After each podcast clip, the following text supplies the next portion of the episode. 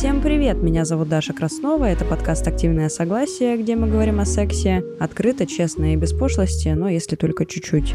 Сегодня мы будем обсуждать, а что такое здоровые отношения вообще, и существуют ли они. И что делать, если вы поняли, что ваши отношения токсичные? Ну, можно ли как-то их исправить? Нас в гостях семейный психолог Фая Талиева. Она автор курсов и цифрового контента про психотерапию. В ее инстаграме вы можете все посмотреть, очень много классных рилсов. Ну и предлагаю начинать.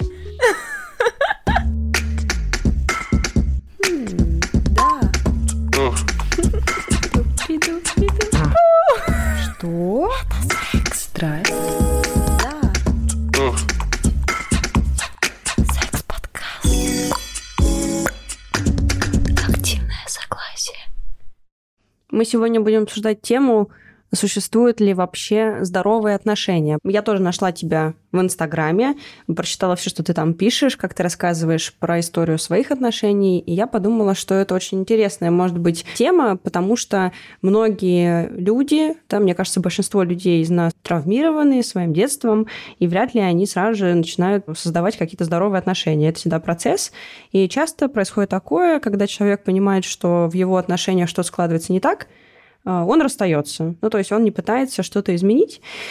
И вот э, мы сейчас разберем, собственно, мне кажется, в первой части мы будем говорить о том, почему отношения бывают нездоровые, а в конце придем к тому, могут ли они быть здоровы и могут ли они стать здоровыми, если мы находимся в рамках все той же пары. Первый вопрос у меня такой.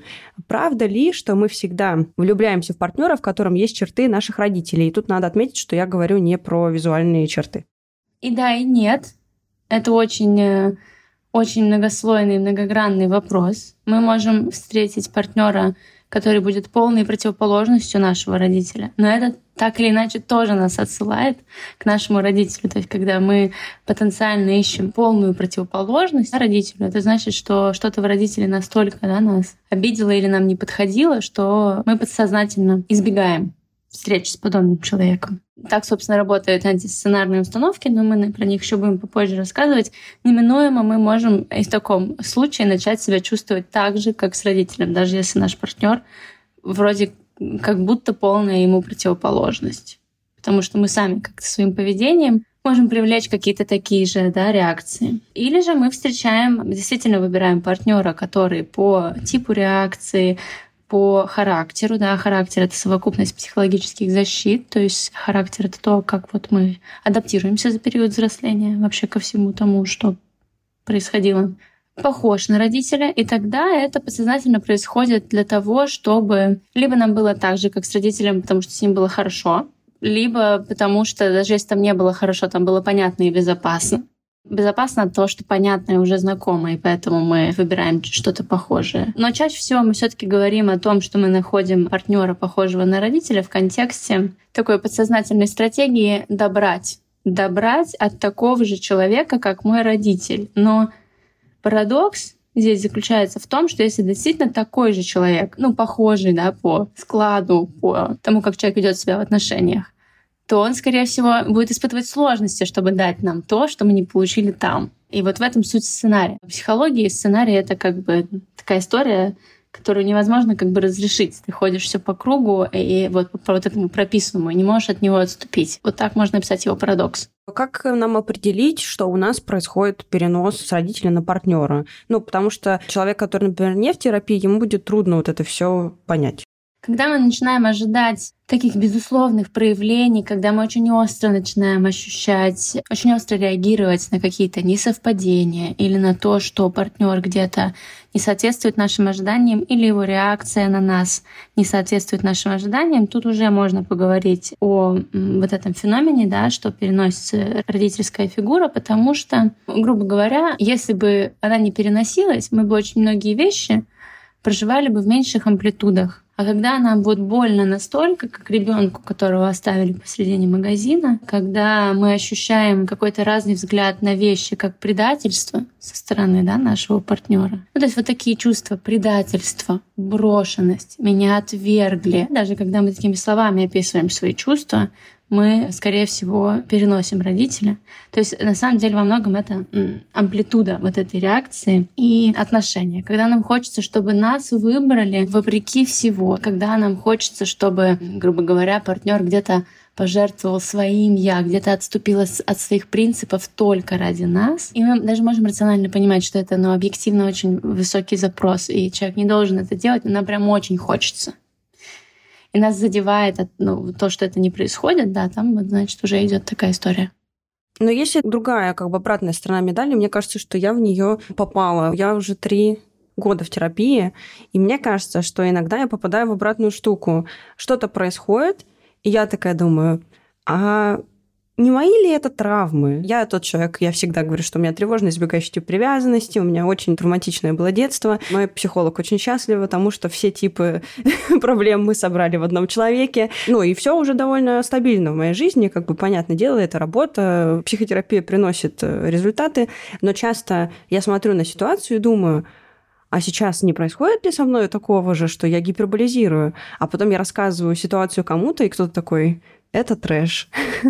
ну, то есть, как бы, что я настолько стала сомневаться в том, что я чувствую это нормально, что стала сомневаться, что это все правда, а не мои травмы. Вот. Нет, ну штука в том, что чувствовать ты так нормально. Главное просто ну, не опираться на эти чувства в требованиях от партнера и уметь разделить ответственность. То есть я, я понимаю, что меня вот наши какие-то конфликты весьма безобидные прям выбивают вообще из жизни. Они меня делают буквально там недееспособной на два дня. Но это ненормально. Но это не значит, что я должна идти и говорить партнеру, мы больше никогда не ругаемся. Значит, я иду да, там, к психологу или хотя бы просто с кем-то обсуждаю это. А то, что ты описываешь, да, это такое естественное в современной жизни такая уже тенденция, да, излишней рефлексии, которая уже в другую сторону иногда начинает развиваться против себя, когда мы думаем, это мне показалось, или это мое, угу. это сейчас какое-то мое искажение. Но, в принципе, все-таки терапия и направлена на то, чтобы настроить максимально для себя возможное адекватное восприятие реальности, да, но и все-таки когда мы как-то чувствуем в отношениях, мы можем понимать, что мы переносим фигуру родителя, но мы можем это говорить. Ну, то есть можно сказать, слушай, мне вот от этого очень больно. Я понимаю, что то, что ты там сделал, или ты, что ты не должен вот этого. Но мне от этого очень больно. Я понимаю, что, вероятно, часть этой боли, она продиктована каким-то моим бэкграундом. То есть это не значит, что нужно, знаешь, замолчать, забить, заткнуть эти чувства, и они теперь не должны быть партнеру известны, и не нужно его этим грузить. Нет, это просто про какое-то понимание. Мне, в принципе, кажется, что в отношениях можно очень сильно сблизиться, если говорить, договорить, я понимаю, что я не могу там, да, от тебя этого требовать, я понимаю, что я не могу от тебя требовать гарантий, клятв и обещаний, но когда происходит вот такое, вот такое мне очень больно. Я работаю с другими возможными причинами этого, но просто вот да, такие моменты очень сильно это во мне поднимают, и я пытаюсь справляться. То есть это такое, я тебя ставлю в известность, просто, ну, чтобы как минимум, да, ты знал, что делает мне больно, и, по крайней мере, это не множил. Но вместе с этим я не перекладываю на тебя ответственность за весь диапазон своих чувств по этому поводу. Тут надо, наверное, пояснить, да, что если вы не в терапии, вам непонятно, что сейчас происходит, бывает такое, когда человек что-то делает, ваш партнер, вам становится очень-очень больно, и оказывается, что условно вы получаете double боль, такой боль в квадрате. Mm-hmm. Боль за настоящее mm-hmm. и боль за прошлое, которое вы когда-то перенесли в детстве, да, со своим родителем. Ну, вот так мне, во всяком случае, в терапии объясняли, и это как будто очень понятный пример. А иногда это может быть и боль в кубе, и в пятой степени, ну, то есть зависит от того, какая глубокая была травма. На какую мозоль, да, сейчас наступили. Угу. Да, ну и вот, соответственно, из этого ты немножко ответила, но я все равно скажу, потому что может создаться впечатление, что если у тебя нет какого-то серьезного опыта психотерапии, то нормальные отношения для тебя недоступны. Ну, потому что трудно прям встретить двух людей, которые, особенно если мы говорим там мужчина-женщина, которые оба в терапии очень долго еще встретились, еще и полюбили друг друга. Но при этом пары как-то формируются, люди как-то живут вместе, и многие даже не разводятся, многие разводятся, но многие не разводятся. Как тогда вот это устроено? Ну, потому что, по сути, если мы, ну, так как у нас подкаст про отношения и секс, да, если мы мыслим категории, что прикольно быть в паре, и мы сейчас говорим, ну вот прикольно быть в здоровой паре. А люди скажут, ну вот у нас есть примеры, они сейчас счастливы вместе и живут сто лет. Нездоровые. Ну, как бы мы не знаем, там, здоровые, нездоровые. Может быть, они естественным образом здоровые. А может, нездоровые, но подобрались так вот хорошо. Да, нужно понимать, что наш основной сегодня вопрос, вынесенный на обсуждение, существуют ли здоровые отношения? Да, существуют, потому что здоровые каждый определяет сам. И люди могут просто сойтись очень хорошо с сценариями, то есть они будут все еще в своих сценариях, но у них сценарии будут такие, с одной стороны, как бы подтверждающие друг друга, с другой стороны, от этого немножко понятно и даже со временем могут быть такие исцеляющие. И люди могут за всю жизнь так и не понять, что основа их отношений была сценарно-травматичная, но потом просто у них сформируется безопасность, понятность, и будет окей. Тут еще нужно понимать, что у нас все-таки есть еще такая штука, я тоже про нее часто в блоге говорю, как ментальная емкость, когда мы сопротивляемся росту, когда мы пасуем перед прорывами, большими деньгами или перед счастливыми отношениями, когда это настолько лучше того, что мы могли для себя вообразить, что нам страшно это принимать. И поэтому очень многие люди в отношениях, которые не те самые идеальные, на сто процентов здоровые, а, а просто которые им понятны, которые в рамках того, насколько далеко они могут свой запрос сформулировать, им это дают. Я тут, наверное, тоже приведу пример э, семейный. У меня родители, угу. они любят друг друга, обожают, но у них абсолютная вот эта классная система, когда один тревожный, другой избегающий. Угу. И они бегают друг за другом всю жизнь, каждый день или даже каждую субботу обязательно, вот когда побольше времени друг с другом проводят, они постоянно ссорятся, и мама знает, как будет идти эта ссора. И говорит, ну что, надо просто подождать. Типа сейчас папа уйдет в свою комнату, он там посидит, потом вернется, и снова все будет хорошо. А она, значит, на него нападает со своим этим тревожным супер вниманием, контролирующим поведением, что-то орет, потом отпускает ее, и все снова э, и все снова идет по кругу. И кажется, как будто в этом круге то, что мне, условно, в детстве было невыносимо, для них казалось какой-то такой, типа, забавной игрой и еще показателем mm-hmm. любви. Раз есть эмоции, mm-hmm. значит, есть чувства.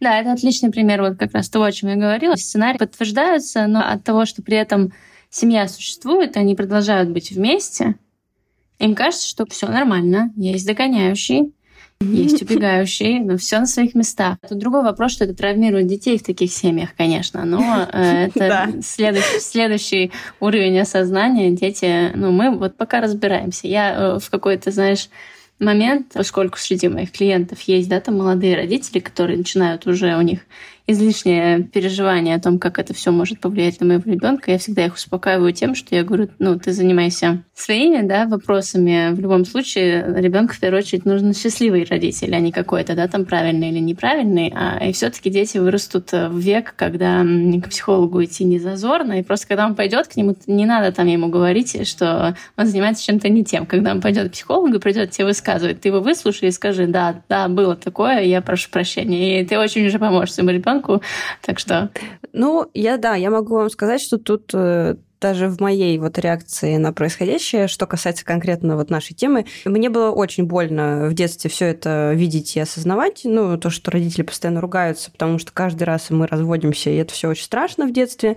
Вот, и мне физически было плохо от этого. Но вот это странное понимание того, что они любят друг друга, и это тоже видно, и они рады, но, видите, такая амбивалентность. Ну, собственно, это и проявляется в моем поведении в итоге. То есть, да, это действительно сильно травмировало и сильно повлияло на мою текущую жизнь. Однако понимание того, что они в этом рады, немножко смягчило, как будто бы всю печаль. Идем угу. дальше. Ну, то есть излишней а. такой катастрофизации, да, не случилось, трагедии. Ну, да, да, не случилось того, что ты понимаешь, что действительно мир не идеален, как раз, может быть, в какой-то степени, угу. ну, там, везде есть какая-то вторичная выгода, да. Из плюсов я поняла, что в отношениях может быть очень многое, даже там какие-то сторонние истории, какие-то предательства, какое-то полное разрушение и, и супер кризисы, но при этом может быть и восстановление и восстановление mm-hmm. чувств. Ну, то есть это тоже хороший был пример. И вот как раз мы постепенно переходим к вопросу про кризисы, которые случаются во всех отношениях, но почему-то в некоторых они помогают паре как-то сблизиться, объединиться и дальше продолжить что-то новое вместе но чаще почему-то все-таки разъединяют. Ну, тут э, частично нужно вернуться вот к прошлому вопросу. Как строить отношения, если у тебя нет опыта пятилетней терапии? Сейчас рынок любви, скажем так, очень многих да, там почему-то тревожит этот термин, но это э, еще фромовский да, термин, он э, переживает очень интересные времена, где у нас оказалось так, что девушки, женщины сильно больше погрузились в эту тему, вообще увидели, как может быть, что бывает, разбираются где-то со своими сложностями, компенсациями, стратегиями.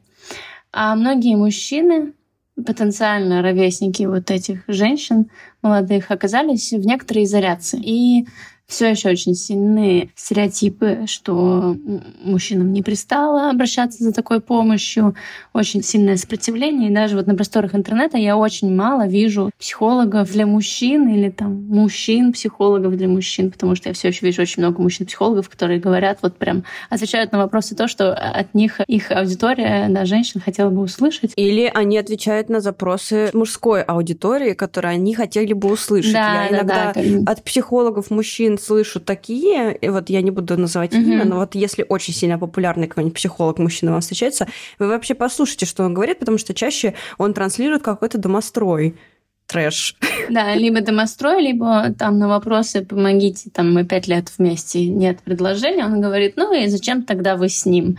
Ну, если бы все было так просто, ну, то есть, а в отношения, отношения хорошие, ну, просто предложения нету. Ну, вот я как специалист могу сразу сказать, что очевидно, что у человека просто есть проблема с этим статусом. И, соответственно, вопрос, который нужно задать себе вот и его партнерше, это кроме наличия или отсутствия этого статуса, мне вообще в отношениях как? Если хорошо, то могу ли я просто принять тот факт, что вот у моего моего партнера есть травматичная граница по этому поводу, да, и если да, то все, ну, живи, радуйся. Просто договоритесь с ним, что когда он почувствует безопасность, он об этом скажет, и все. Вот. И э, реально мужчины оказались в большой изоляции по этому вопросу. А мужчинам вообще сложнее сепарироваться, даже пройти вот эти моменты с родительскими фигурами, потому что мальчики взрослеют с эм, большим перекосом в злость, то есть у них злость вместо грусти, злость вместо разочарования, злость э, или ну, такое игнорирование, просто дистанцирование сильное от эмоций вместо вот горя, боли, а именно эти эмоции мы проживаем, когда сталкиваемся со своим детским опытом, где нам просто нужно все отплакать, чтобы вот можно было идти дальше, чтобы он нас не держал. Ну вот даже я, да, в своей практике сталкиваюсь с тем, что когда я подвожу клиента или даже вот это мой муж, да, Никита, когда я задаю ему вопросы, что ты так сильно злишься, он говорит, а если не злиться, вдруг я тогда испытаю такое сильное разочарование, я не знаю, что мне с ним делать, а вдруг я расплачусь. Я говорю, и чего? А я не знаю, вдруг ты выйдешь из-под контроля. Ну, я буду плакать каждый день, как ты. Да, да. Над фильмами. И поскольку, да, до сих пор, причем уже все вроде легализовали, все уже сказали, да плачьте вы сколько можно, но это настолько вшито, что мужчины оказались в ситуации, где они, помимо того, что они меньше могут разобраться со своими проблемами, они еще и постоянно встречаются с женщинами, которые все больше и лучше понимают, причем иногда действительно а иногда э, девушкам кажется, что они все больше и лучше понимают, они начинают да, там, лечить, грубо говоря, становиться в позицию сверху, я тебя сейчас вылечу, сейчас тебе расскажу, как надо делать. И, конечно, это ну, очень разрушает и пугает, и вызывает конфронтации внутри пары. И вот если переходить к вопросу про кризисы, то во многом из-за вот этой сложившейся проблемы происходит такое, что во время кризисов один больше готов работать в силу того, что он уже безопаснее себя ощущает в знаниях, которые у него есть. А другой испытывает эмоциональную депривацию, не до конца понимает, что происходит, кто сейчас прав, кто виноват, что вообще надо делать. И это вызывает очень сильный фоновый стресс, который очень многие мужчины даже не в состоянии себе идентифицировать. Они просто не вывозят такой уровень конфликта, когда это не просто ор, который, знаешь, там всегда был понятен в поколениях нашей семьи, поорали вот так вот в субботу, в воскресенье, помирились, mm-hmm. все да, а когда вы тут что-то расплетаете, какие-то косички, запутанные вторичные выгоды, и он при этом понимает, что он не понимает ничего буквально из того, что ты говоришь. Господи, ты сейчас только... описываешь мою семью. Мне кажется, у меня сейчас с партнером такая фигня. Да, и он начинает... Без... Вот в этом он постоянно чувствует себя, что он, помимо того, что он сейчас... Ну, ситуация неприятная, где кто-то кому-то наговорил неприятных вещей, да, возможно, оба друг другу, так он еще и чувствует себя постоянно вот в каких-то аутсайдерах, грубо говоря, во время этих разборок, потому что он половину просто э, впервые вообще сталкивается да, с какой-то этой информацией. И поэтому в период кризисов очень многие мужчины просто не выдерживают э, вот этой полемики, это абсолютно естественный процесс, он даже может быть неосознанный. То есть, когда психика постоянно существует в какой-то одной точке высокого напряжения, она пытается как-то это разрешить. И она прыгает, слушай, кажется, у нас с тобой ничего не получается. Все, лишь бы полегчало. Ну, типа, какое-нибудь решение. Ну, тут закономерный вопрос, Ну, правда, вот сейчас тоже для тех, кто там не в теме, скажу, что, ну, наша психика же, она по-разному еще двигается, да, кто-то быстрее, кто-то медленнее, кто-то быстрее понимает, кто-то быстрее в своей терапии двигается, кто-то там больше застревает, еще плюс зависит от того, что было в своем детстве и т.д. и т.п. И в какой-то момент действительно можно ощутить, что я на другом уровне от своего партнера, да, ну, то есть я что-то больше понимаю, партнер что-то меньше понимает. Я его учить не хочу уже, например. Может быть, скорее всего, если вы уже не хотите, то вы уже были в этапе, когда вы пытались когда-то давно, но при этом ты понимаешь, что, ну да, ну, и не получается. То есть как тогда, не вставая в позицию типа, я сейчас тебе все объясню, что там у тебя не, не так было и почему ты вот так поступаешь, превозмочь вот этот вот э, дисбаланс в наших угу. знаниях. Это все просто решается вопросом экологичных формулировок и сдерживанием своей подсознательной тенденции все-таки сейчас. Вот вы же еще и в каком-то конфликте находитесь, и очень хочется быть правой, и очень хочется быть правой за счет какого-то своего преимущества сейчас. Нужно это увидеть, да, что мы сейчас вместе с партнером против проблемы, а не я против него. И сказать, слушай, ну я вижу, короче, все происходящее вот так. Ну я так вижу там, на основании того, что я вижу там интернете, какие разборы я читаю, что мы с терапевтом разбираем, что я когда-то с психологом разбирала. Я могу ошибаться. Вот тебе просто вариант моего видения. Даже просто вот такая формулировка, она уже совсем по-другому да, считывается другим человеком. Она уже считывается как подсказка, потому что когда он такой, боже, я вообще не понимаю, что происходит, и кто-то говорит, слушай, я вижу вот так, человек такой, так, ну вот здесь я согласен, вот здесь я вижу по-другому, все. А когда человек тебе говорит, да ты такой секой пятый э, нарцисс, э, не знаю, там у тебя пограничное расстройство, и вообще ты абьюзер, а я, ну, человек слышит только, что он плохой.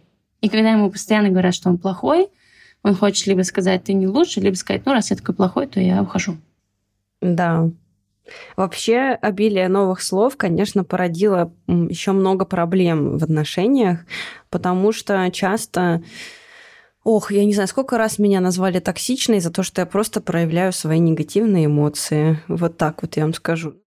Да, это, в принципе, побочный эффект э, популизма. Все начали говорить про нарциссов, и теперь у нас... Я на вопрос, если сейчас тогда мне задают в блоге вопрос, а как отличить нарцисса, я не, вообще не, не отвечаю на эти вопросы, потому что я как будто не хочу поддерживать эту истошную какую-то эйфорию вокруг того, что а мы нашли ответ на вопрос. На проблему всего человечества. Просто у нас очень много нарциссов, ну, потому что нарциссизм — это шкала личности, она есть у нас у всех. Нарциссичные проявления и потребности. И все-таки нарциссами, я считаю, правильно называть людей с расстройством. Расстройство — это степень да, искажения восприятия реальности. И нужно понимать, что нарциссические отношения, там есть сбои в нарциссической шкале у обоих всегда. То есть вот если есть действительно нарциссический какой-то, да, там абьюзер и тиран, то есть нарциссическая жертва, у которой точно так же может быть нарциссическое расстройство или акцентуация личности. Есть дефицитарный нарциссизм, да, это когда вот с обратной стороны. Но это то, к чему приводит попытка понять какую-то тему по верхам, не вникая. И когда мы говорим «ты абьюзер», ну, вот есть смешное очень видео, которое уже стало мемом, э, которое когда-то произошло у нас вот с моим партнером, когда я ему буквально скинула статью про абьюзивные отношения и написала ему пункты, по каким вот я считаю, что он подходит под это описание. В ответ он просто прислал мне другие пункты. Те, кто не хотят отношений, они злодеи. А когда я буквально, ну вот э, человеку в душу залезаю без, э, без мыла в моменты, когда он даже экологично может проговорить, да, что он, ему нужно пространство, мы почему-то не думаем о том, что это тоже разновидность некоторого насилия. Да, да, это было у меня такое тоже вот большое для меня открытие. Я пришла в терапию с запросом, не абьюзер ли я, потому что я всегда была такая эмоциональная, такая громкая, и мне казалось, что все, трэш, я абьюзер, я сделаю жизнь всем хуже. А потом я узнала, что во-первых, я узнала, что я не абьюзер, а во-вторых, я узнала, что токсичность бывает тихая, и даже mm-hmm. если ты изначально не склонен к каким-то супер там тенденциям не знаю, там, орать условно. Можно действительно, вот как ты сказала, к человеку в душу залезть, как-то его вывести из баланса, и он будет все, все что угодно делать, чтобы как-то защититься, там, убежать и что-то угу. такое. Ну, короче, отношения это очень сложно. И вот мы часто, пока говорим, мы затрагиваем тему любовных сценариев, и все про них говорят. Но мне бы угу. хотелось узнать, какие они в целом бывают и почему они так часто заставляют всех страдать. Почему нет такого любовного сценария или о нем никто не говорит, когда все здорово и классно. Вообще, подытоживая предыдущий наш вопрос, и сейчас переходя к сценариям, хочется сказать и вообще такой, такую дать рекомендацию в попытках разобраться в себе и в том, что происходит у вас в любовной жизни. Слова, которые уже обмусолены в соцмедиа, просто попробуйте от них отказаться. От абьюзера, от нарцисса, от жертвы, от э, токсичной и тогда у вас есть шанс пойти разбираться в деталях. И то же самое со сценарием, когда мы говорим, а, ну, он просто нарцисс, или, а, да, я просто вот такая жертва, мы можем не увидеть огромный сценарий, который происходит, потому что в таком случае мы пытаемся объяснить себе какие-то процессы через обобщение. Типа, ну, все понятно, просто человек вот такой. Нарциссы тоже бывают очень разные. Да, плюс, повторюсь, нарциссизм женского не меньше, чем мужского. А он другой. А, а иногда и такой же. Точно так же, как и жертвенность, да, она существует в том числе и в нарциссических проявлениях, когда человек рвет на себе рубашку и говорит, сколько я сделал, да я вообще тут страдаю, меняет вину, это тоже, это одновременно как бы мы здесь говорим и про жертвенные какие-то паттерны, и это входит в то, что можно назвать какими-то нарциссическими проявлениями. Да, поэтому вот попробуйте просто от этого отказаться и попробуйте объяснять что-то, особенно друг другу, другое, по-другому, другими словами. Смотри, любовный сценарий не то, чтобы есть какой-то список, где ты обязательно найдешь свой. Любовный сценарий — это просто феномен, который заключается в том, что ты в своей романтической жизни, ну хотя не обязательно в романтической сценарии, это в принципе, да, если с какой-то сферы жизни по какому-то вопросу ты снова и снова оказываешься в похожей ситуации, с похожими эмоциями, и снова и снова ощущаешь себя вот так. То есть есть финансовые, да, там сценарий у нас отношения с деньгами. То есть, знаешь, когда люди, неважно, сколько бы я зарабатывал, я всегда в долгах. Тут тоже, значит, будет речь о сценарии идти. Или о работе. Неважно, где я работаю, в каком коллективе, я всегда остаюсь допоздна, дорабатываю до всех. Да, там тут тоже будет речь идти о сценарии каком-то. То есть это на самом деле какая-то совокупность паттернов позиционирования себя внутри каких-то отношений и восприятия этих отношений каким-то образом, неважно, денежных, рабочих, любовных, да, там, или с родителями, с миром. Если мы говорим про любовный сценарий, то сценарием можно назвать вот то, где с разными людьми на протяжении большого количества лет какой-то цикл постоянно повторяется и происходит. Например, если человек снова и снова сталкивается, там, не знаю, с людьми, которые стремятся его подавить в отношениях. Или если человек снова и снова находит себе партнера, который ему изменяет. Один изменил, другой изменил. Вот он вышел, третий, да, изменил. А в четвертом сам этот человек изменил. То есть сценарий — это когда есть вот какая-то такая проблема, которая явно решается не на внешнем уровне. То есть когда люди говорят, мы притягиваем, вот, вот она просто постоянно к себе притягивает таких мужчин. Это значит, что есть сценарий. Только дело не в притягивании, а в том, что она сознательно выбирает такое. Или что она начинает выстраивать отношения таким образом, что буквально, ну, чуть ли не толкает человека. Я сейчас ни в коем случае не оправдываю какие-то нарушения договоренностей, да, и такие деструктивное поведение, оно вот просто, когда снова и снова с человеком что-то происходит, то, очевидно, нужно посмотреть в сторону своего сценария. И этот сценарий, он по факту означает, что есть какое-то глубинное убеждение о себе, или о том, как устроена любовь, или о том, какой любви достойна я, и я буду постоянно в своих отношениях его подтверждать неосознанно. То есть, если у меня есть очень глубинный страх, что можно найти там, не знаю, какого-то достойного человека, который может дать мне да, там вот это, вот это и вот это, но он обязательно будет ко мне где-то пренебрежителен, где-то будет меня подавлять. И я боюсь этого. Я даже как будто этого не хочу. Но от того, что я этого боюсь, я в это верю. Да, вот э, если я этого очень сильно боюсь, значит, я в глубине души в это верю. И я снова и снова либо действительно встречаю таких людей, либо я нахожу себе такого человека и сама начинаю вести себя так, как будто меня там подавляют.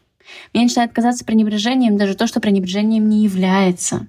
Я начинаю обвинять человека в пренебрежении, его это начинает бесить, потому что, допустим, он этого не чувствует, или он это не делает, или он не может со мной согласиться, и он реально начинает мной пренебрегать, потому что я уже просто ему высосала мозги через ухо по этому поводу. И вот так вот сценарий работает как самоисполняющееся пророчество. Безусловно, есть какие-то сценарии, которые как-то называются. Например, есть сценарий охотника. Это человек, которому интересно только завоевывать, и как только да, там объект его симпатии завоеван, ему становится неинтересно, вот эти качели, да, про которые часто говорят, вот это вот э, появился в моей жизни, очаровал, покорил и исчез.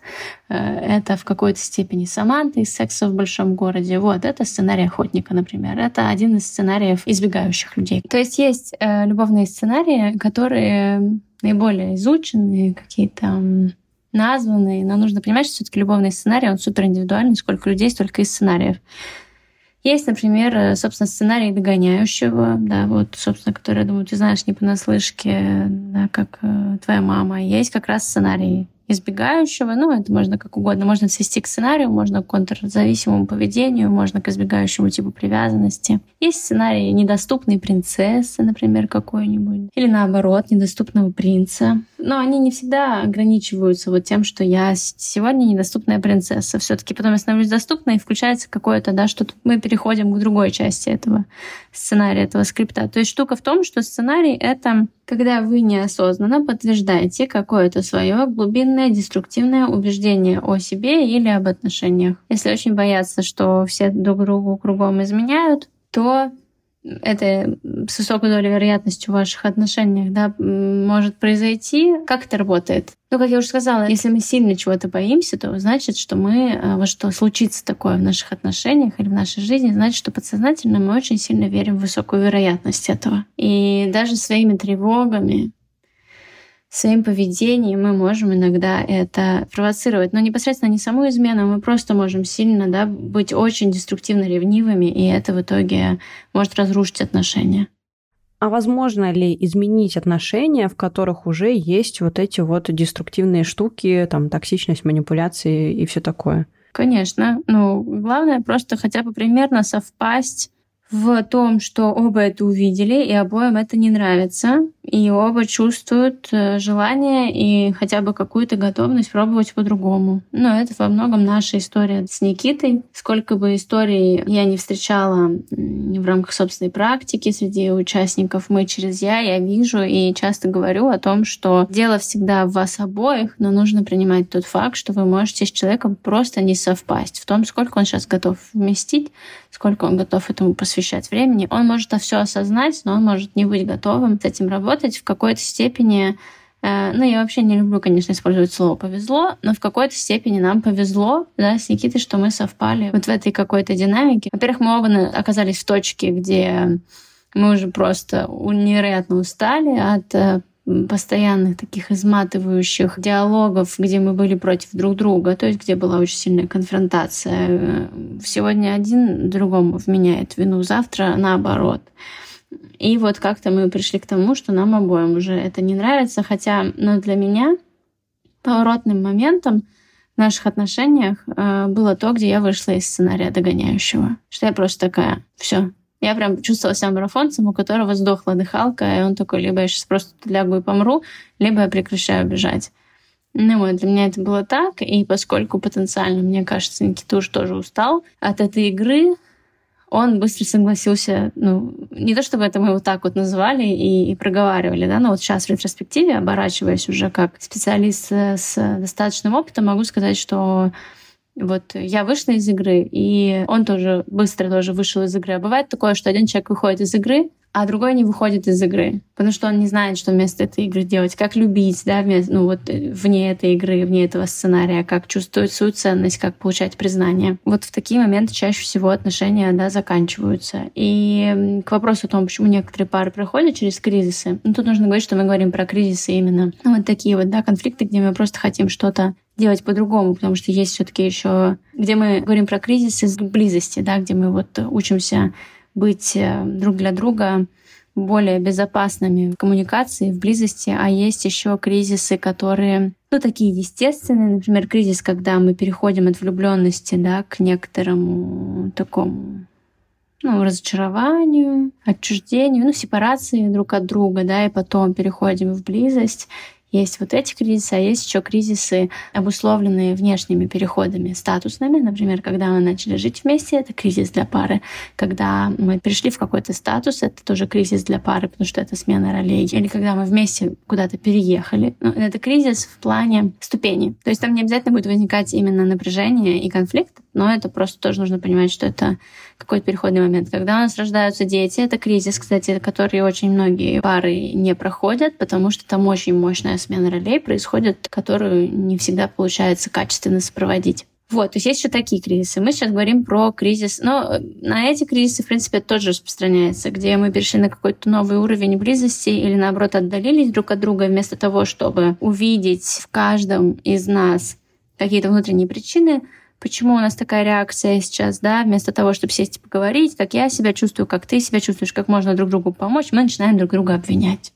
Это ты сделал не то, это потому что ты вот теперь вот так, ну и вот что происходит. То есть это, в принципе, знаешь, такое изначально неправильный подход к тому, как мы с этим работаем. И это тоже, на самом деле, сводится к сценарию. То есть если мы всегда видели, той же семье, или мы для себя решили, что, знаешь, проверить, насколько меня любят, можно только предъявами, угрозами, недовольством. Вот я недовольная, я всегда вот такая сякая, а он бросается меня успокаивать, говорит, нет, я все равно, прости меня. Э, это тоже будет такой сценарий, который будет постоянно воспроизводиться. Что должно мотивировать людей повернуться друг к другу лицом? Потому что когда есть кризис, и вот люди уже отдалились, почему они обвиняют друг друга? Потому что у них ну, накопились недовольства. И то есть э, сам концепт, что мы должны сейчас объединиться против проблемы, когда человек считает, что проблема в другом, он как будто противоречит реальности. Ну, нужно отказаться от парадигмы проблема в другом. Ну, просто это самое распространенное. То есть мне кажется, что сценарии вот могут отличаться, а мысль о том, что проблема в другом, она такая, знаешь, базовая у всех. Да, но она просто никуда не приведет. Ну, либо признать себе, что да, проблема в другом, но это не в смысле проблема, а вот человек категорически мне не подходит. У нас с ним супер разные ожидания от, от отношений. Мы очень по-разному их смотрим, и тогда проблемы никакой нет. Ну, просто ты принимаешь, что человек ну вот просто другой. И вот с каждой новой ссорой, с каждым конфликтом вы это все больше и больше видите. Не потому, что вы уже накопили друг на друга обида, а потому что как бы вы ни подошли к этой теме, да, вот к теме вашего конфликта, вы каждый раз сталкиваетесь с тем, что вы вообще разного хотите, разного ожидаете. И тогда э, нужно просто признать себе это. А мы же остаемся, мы хотим переделать друг друга. А почему ты не хочешь того же, что я хочу? Ты должен хотеть того же, чего я, если ты меня любишь. Ну, еще можно хотеть стараться. Ну, то есть, вот э, мне кажется, это что. Сценарий. Почему? Ну, если мы хотим стараться, чтобы... Э, Не-не, хотим стараться человек... как-то... Не-не-не, не другой человек. Угу многие люди хотят стараться что-то исправить. Ну, то есть они действительно с, там, иск, с искренним намерением не хотят рушить там семью и пытаются что-то там как-то поработать. Мне кажется, что тоже вот эта популярная психология, она немножко знаешь, такой концепт э, распространяет, что типа, если ты понял, что вы друг другу не подходите, значит, нужно встать и уйти. Но люди, мне кажется, не такие быстрые. Они такие, мне кажется, что все-таки они же Безусловно. любят другого. И они как-то сначала стараются что-то чего-то. Да, и тут нужно просто понимать, что вот мы друг другу не подходим, можем ли мы сделать что-то, где мы сможем друг другу подходить больше. Да, пробуем. Нет. А если э, мы друг другу не подходим, только один из нас пытается понять, что можно сделать, чтобы подходить друг к другу, это уже ну, такое происходит, конечно, перекос. И даже если получится у этого человека, который постарался, у него потом может периодически вылезать, что это я когда-то пересилила mm-hmm. себя, наступила себе на горло. Это будет просто новым поводом для еще ближайших пяти лет выяснения отношений. Но понятно, что в какой-то момент кто-то начинает вести, особенно в такие кризисные ситуации, то есть кто-то начинает чуть-чуть направлять. Но если ну, ваш партнер три года уже игнорирует какой-то вопрос, вы уже и так к этому подошли, и так, и экологично, и через проверку, и даже через манипуляцию. Ну, в общем, как угодно вы пробовали, а человек говорит, я, все, мне, ну, не, все, не хочу, не буду. даже если вы э, считаете, что на самом деле это у него защита, а сам-то по себе он хочет, то здесь нужно просто принять, что вот сейчас его защита — это и есть он. Что нет такого, знаешь, что типа это, это какое-то заклинание. Вот я сейчас скажу правильно — я скажу правильно, в день новолуния, когда звезды выстроятся вот в такую конструкцию, петух на горе крикнет, я в этот момент экологично и правильно произнесу заклинание, и мой принц, да, и мой вот партнер из чудовищ превратится в принца и скажет, а, так это была защита, на самом деле я хочу того, что ты хочешь ты. На самом деле, я сейчас вам расскажу секрет. На самом деле, сейчас мы обсуждаем, вот, вот в конкретном моменте мы сейчас обсуждаем то, что мы обсуждали вчера с моим психологом. И я сижу опухшая, потому что я вчера весь день рыдала. Потому что я поняла, что, да, что с какой стороны я не подхожу, ничего не, не выигрывает. И я очень сейчас такое. Да, и тут другой вопрос. Вот то, где я сейчас со своим партнером не совпадаю, насколько это для меня критично. Это настолько критично, что, ну, и mm-hmm. вот я это вот все, я это принимаю. Все, вот мы такие. Я предположим, что мы такие навсегда. Не надо там, это у него защита, может, он с этой защитой как бы до конца своих дней проживет. Вот он такой сейчас, да, или она, вот такая, вот сейчас такая защита. Неважно, защита, не защита, просто вот так у человека. Я готова с этим продолжать? Да, супер, значит, это не так критично, да? Нет, значит, это мы говорим партнеру об этом. Но не просто молча прямо мы уходим и говорим, слушай, это не чтобы ультиматум, но вы просто говорите открыто, что у меня есть вот такая потребность, а, вот такие ожидания от отношений, и, наверное, это, собственно, то, как я вижу отношения, то, что я хочу для себя, и я не могу от этого отступиться. Соответственно, если мы сейчас с тобой понимаем, что в наших отношениях это невозможно, то, ну, давай, наверное, обсуждать либо что мы будем с ним делать, либо как это заменять, либо как ну, расставаться. Если ответ на этот вопрос я не знаю, насколько это для меня критично, то я даю себе время подумать. Я сама себе говорю, что я хочу еще полгода побыть в этом, вот, допустим, согласиться, что вот такой, как сейчас, он будет всегда с такими желаниями, с таким взглядом. И вот я беру себе там три месяца, полгода я сама определяю, и остаюсь в этих отношениях, э, пытаясь вот на себя примерить эту мысль, что так будет всегда, как мне. Человек пройдет так три месяца и скажет, слушайте, да я что вообще немножко ну, напряжение снизил по этому вопросу, притворился, что вот я как будто уже все эту историю принимаю, и оказалось, что у нас вообще в отношениях столько всего радостного и интересного, что просто от того, что мы перестали ругаться по этому поводу, мы уже так сблизились, и я вообще поняла, что, возможно, мне это не так нужно, или, возможно, что это у нас будет, просто стоило мне занять другую позицию да, по этому вопросу. Стоило мне отпустить этот вопрос, и все сразу стало лучше. Или человек пошел туда и говорит, слушайте, у нас все хорошо, на самом деле, кроме этого, но все-таки вот я понаблюдал, да, там 3-6 месяцев, год, ну, неважно, сколько вы, да, сами себе чувствуете, дадите, и я все-таки понимаю, что я, наверное, отношения э, без там не то чтобы гарантии, но без понимания, что у моего партнера тоже есть такое намерение, продолжать не хочу. И я здесь говорю сейчас не о чем-то конкретном, но вот у меня в голове примеры про там, возможно, когда у людей есть какая-то большая амбиция жизненная, типа, например, заниматься вот этим, или переехать, или, в принципе, да, там, не знаю, построить большой дом и жить в нем. А партнер вообще другой. Он, он хочет жить в маленькой студии, но в Москва-Сити. И вы понимаете, что в какой-то момент ваше различие, оно становится, ну, таким прям, да, где кто-то из вас либо должен подвинуться, либо вы находите какой-то компромисс. Если же мы говорим, например, про детей, возможно, многие сейчас это слушая, знаешь, думают про деторождение, то тут очень важно понимать, что если вы, вот, вы начинаете встречаться, допустим, вам ну, 20 с чем-то. Все-таки я склонна думать, что когда людям около 30, они уже сами этот вопрос для себя как-то ну, обдумали, у них уже есть какое-то да, там, понимание. Но если вам 20 с чем-то, и вот вы там, не знаю, встречаетесь полгода-год, и вы говорите, слушай, а что, ты вообще детей хочешь? И человек вам говорит, нет. Вы говорите, ну тогда, наверное, нам не стоит быть вместе. Это, конечно, очень такой момент, тоже многослойный, и его нужно понимать, что, в принципе, не стоит хотеть детей просто так. Вот не нужно... Я, я просто хочу детей, я знаю, что я хочу детей. все таки детей мы хотим от кого-то, ну, грубо говоря. Мне искренне кажется, и я считаю, что так и должно быть, что вот мы настолько любим друг друга, у нас все классно, и этой любви так много, что вот э, я хочу, чтобы внутри этой любви вырос еще один человек.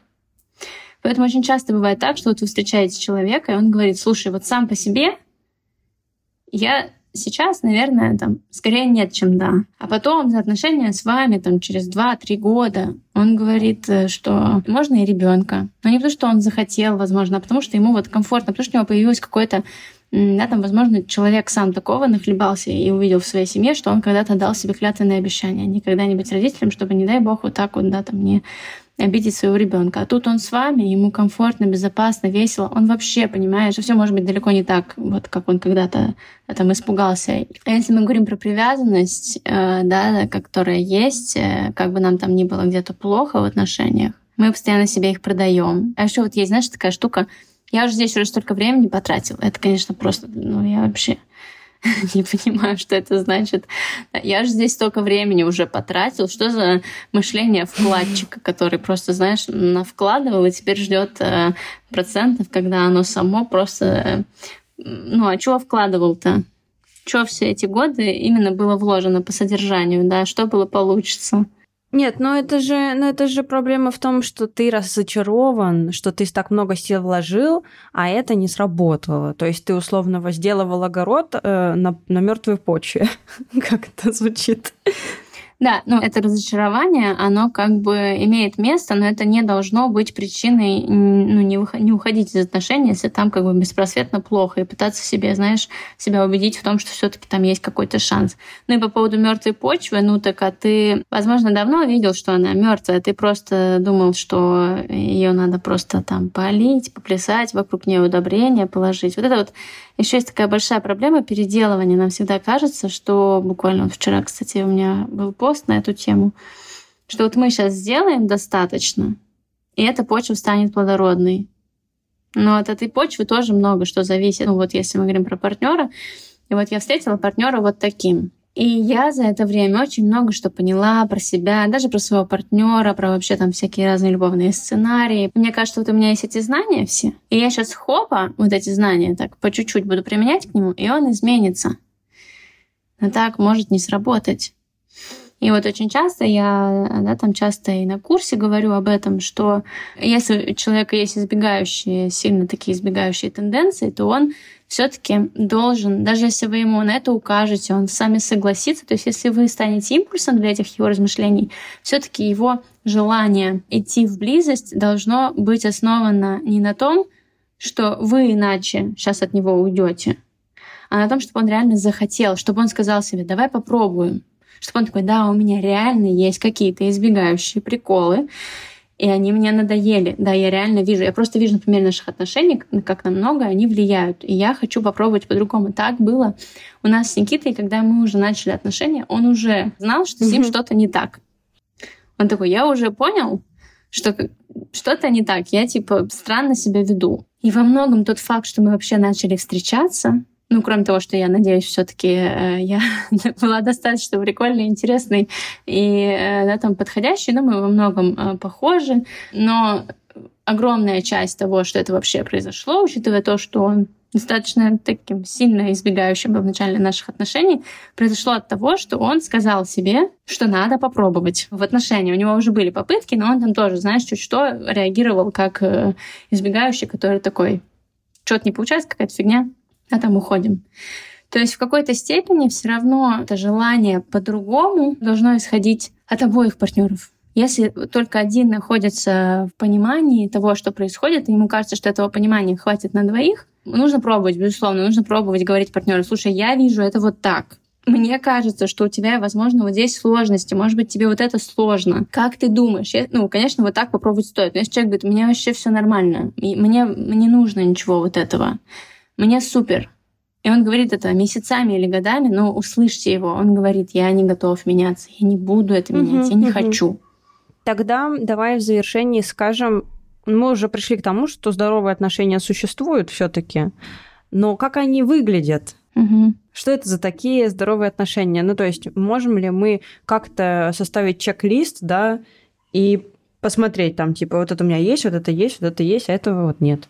Ну, я все-таки считаю, что здоровые отношения, в первую очередь, где вы чувствуете себя безопасно, где вам понятно, что происходит, где вы чувствуете эмоциональную связь с человеком, причем не эмоциональную связь из серии «мы то встречаемся, то расходимся, но у нас есть какая-то сильнейшая эмоциональная связь, мы созданы друг для друга». Нет, это да, тоже сценарий. А скорее, где вы уже в отношениях, и вы чувствуете там себя угу. услышанными. То есть, э, что всем вашим чувствам, всем вашим эмоциям, переживаниям, не только по поводу партнера, но вообще по всей вашей жизни, там есть место ну, конечно, это не значит, что партнер становится для вас просто какой-то, знаешь, эм, каким-то сосудом, куда просто выгружаете все, ну, где вы можете с ним многим чем поделиться. И это будет встречено, ну, если не то есть не обязательно человек должен вовлечься, ваш партнер, но он там выслушает, где-то скажет свое мнение, где-то просто да, там задаст вопросы. Все-таки, да, каждый для себя уровень того, насколько отношения здоровые, определяет все-таки по тому, насколько ему там хорошо. Все-таки отношения нужны для того, чтобы нам было еще приятнее, еще интереснее, еще радостнее. Если мы в отношениях,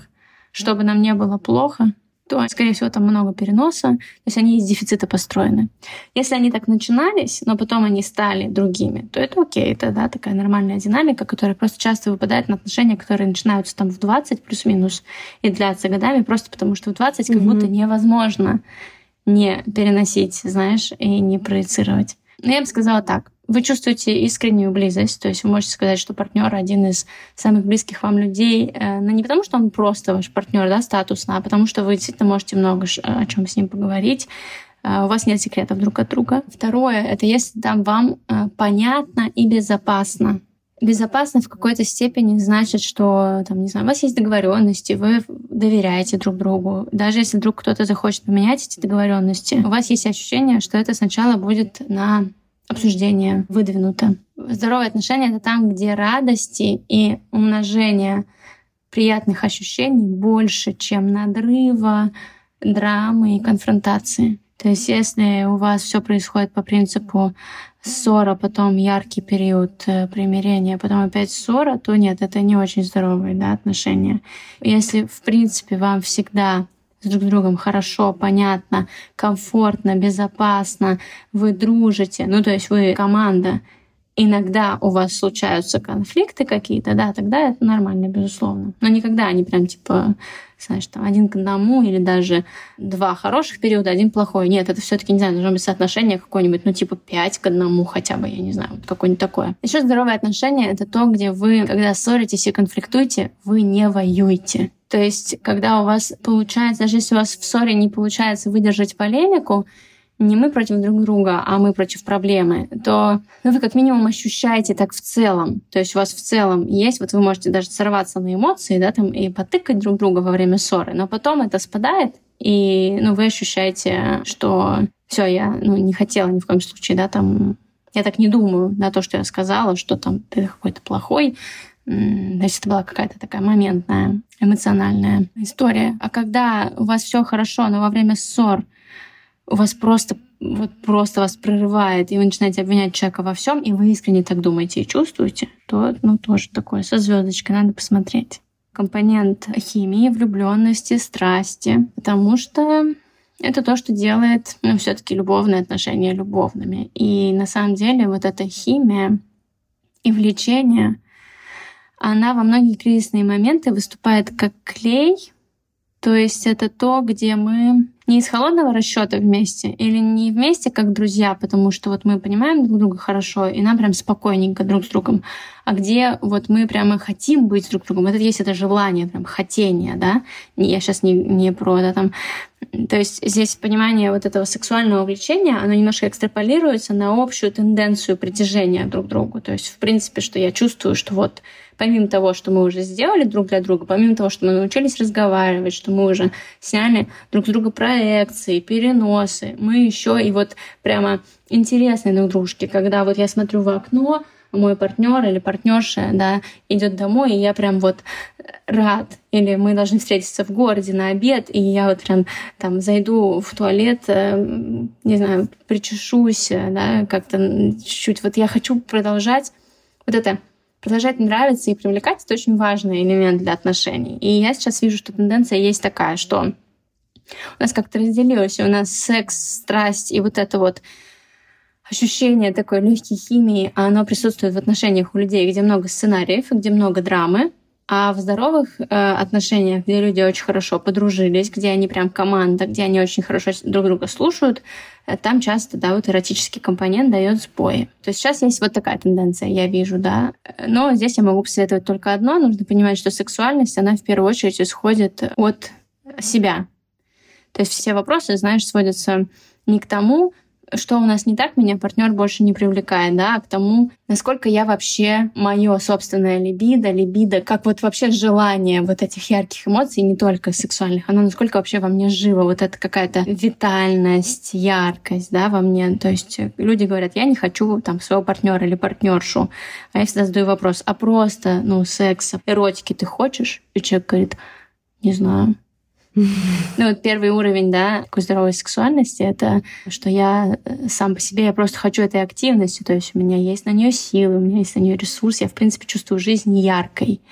Да, вот этот эротизм, он должен быть индивидуальный в том числе. Не в смысле, что я такой весь из себя эротичный, а что я вижу эротизм этого мира, что мне вообще, в принципе, вот интересно такое его чувствование. Ну, так, немножко отвлеклась. Ну, в общем, да, вот мне кажется, что здоровые отношения — это про вот это. При этом нужно понимать, что уровень безопасности для разных людей разный. Кому-то нужна максимальная стопроцентная прозрачность, кому-то достаточно, да, там, два раза в неделю обсудить, свериться по переживаниям, там, намерениям, планам, и человеку уже нормально. Поэтому все равно здоровость определяется тем, не что где-то там психолог какой-то сказал, вот 10 пунктов, да, а как вы чувствуете? А если все эти 10 пунктов есть, а вы чувствуете себя все еще плохо, то здесь что-то есть. Может быть, именно внутри отношений, может быть, внутри вас какой-то там сценарий или травма, которая вылезает постоянно наружу, непроработанная. Вот. Мне кажется, у этой серии очень простой вывод. Если оба человека хотят что-то в своих отношениях поправить, они обязательно это смогут сделать. Ну, а если хочет только один, то делайте выводы сами. Всем удачи, всем пока-пока. Слушайте серию подкаста «Активное согласие». Встретимся в следующий раз.